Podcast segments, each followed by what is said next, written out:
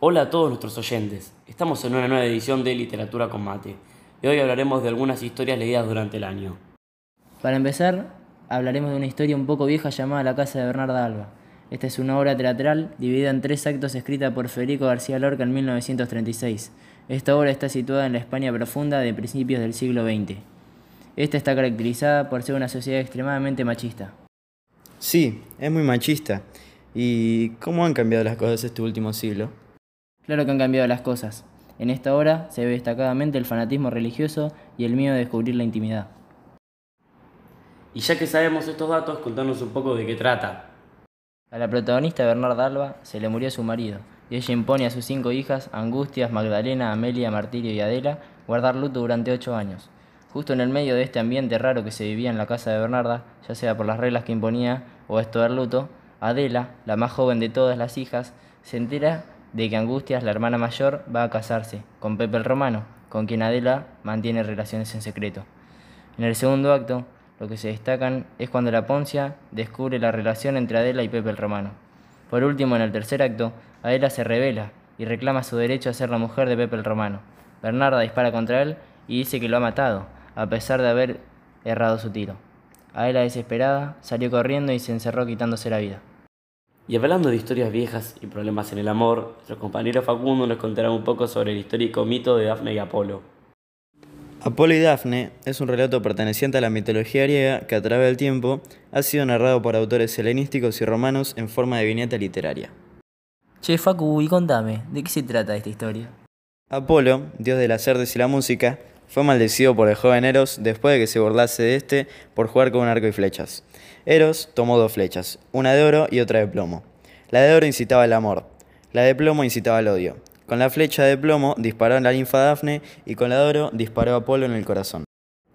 Apolo la acosó constantemente, rogándole que se quedara con él. Pero la ninfa siguió huyendo hasta que los dioses intervinieron y ayudaron a que Apolo la alcanzara. En vista de que Apolo la atraparía, Dafne invocó a su padre. De repente, su piel se convirtió en corteza de árbol su cabello en hojas y sus brazos en ramas. Dejó de correr ya que sus pies se enraizaron en la tierra. Apolo abrazó las ramas, pero incluso éstas se redujeron y contrajeron. Como ya no la podía tomar como esposa, le prometió que la amaría eternamente como su árbol y que sus ramas coronarían la cabeza de los héroes. Apolo empleó sus poderes de eterna juventud y inmortalidad para que siempre estuviera verde.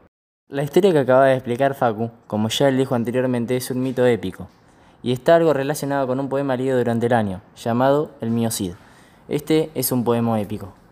Y ahora Santiago nos contará un poco sobre lo que es un poema épico y nos contará la trama del mío Cid. El poema épico es un relato épico o narrativo, escrito la mayor parte de las veces en verso largo o prosa, que consiste en la narración extensa de acciones trascendentales o dignas de memoria para un pueblo en torno a la figura de un héroe representativo de sus virtudes de más estima. Ahora vamos a hablar un poco sobre el Cid. El libro del Cid se trata del caballero Rodrigo Díaz de Vivar, un caballero de la corte castellana que después de ser desterrado tiene muchos triunfos, aunque también vive muchas tragedias. Este libro muestra la vida adulta del Cid, desde su destierro en Castilla hasta su muerte. Aunque no todo es lo que aparece en el libro sobre la vida del Cid es totalmente cierto. También podemos encontrar en este libro muchos ejemplos de cruzadas que son conflictos entre los musulmanes y los cristianos por territorio, iniciados por sus diferencias religiosas. En este libro, Rodrigo participa en muchas de ellas y termina victorioso, con lo cual logra recuperar su honor y su grado con el rey y la nobleza. Por último, ya que estamos hablando de poemas, te puedo contar un poco sobre un poema narrativo que leímos hace unos meses, más precisamente el gaucho Martín Fierro. Este poema está escrito en verso por el autor José Hernández en 1872 y es una obra literaria ejemplar del género buchesco.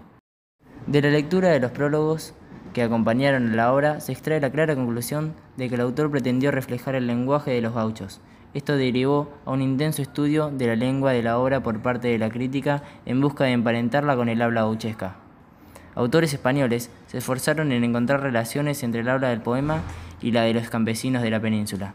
Por su parte, algunos autores argentinos como Leumann dirigieron sus estudios hacia lo original de esta modalidad lingüística, llegando a clasificarla como genuino idioma nacional argentino. Bueno oyentes, ya es hora de ir terminando esta sección especial de fin de año de mates literarios. Hoy recordamos mucho de los cuentos y poemas leídos en el año, que realmente me parecieron muy lindos e interesantes. Personalmente mi favorito es el Martín Fierro, realmente refleja mucho sobre lo que somos los argentinos. Y ahora cuéntenme, ¿cuáles son los suyos? Mi favorito también fue el Martín Fierro, de verdad, me encantó. A mí también me gustó mucho el Martín Fierro, pero la verdad que me quedo con la casa de Bernarda Alba. Es una historia que me atrapó mucho y los finales inesperados como el que tuvo me gustan mucho. Bueno, ahora sí, nos vemos y hasta la próxima. Nos Nos vemos.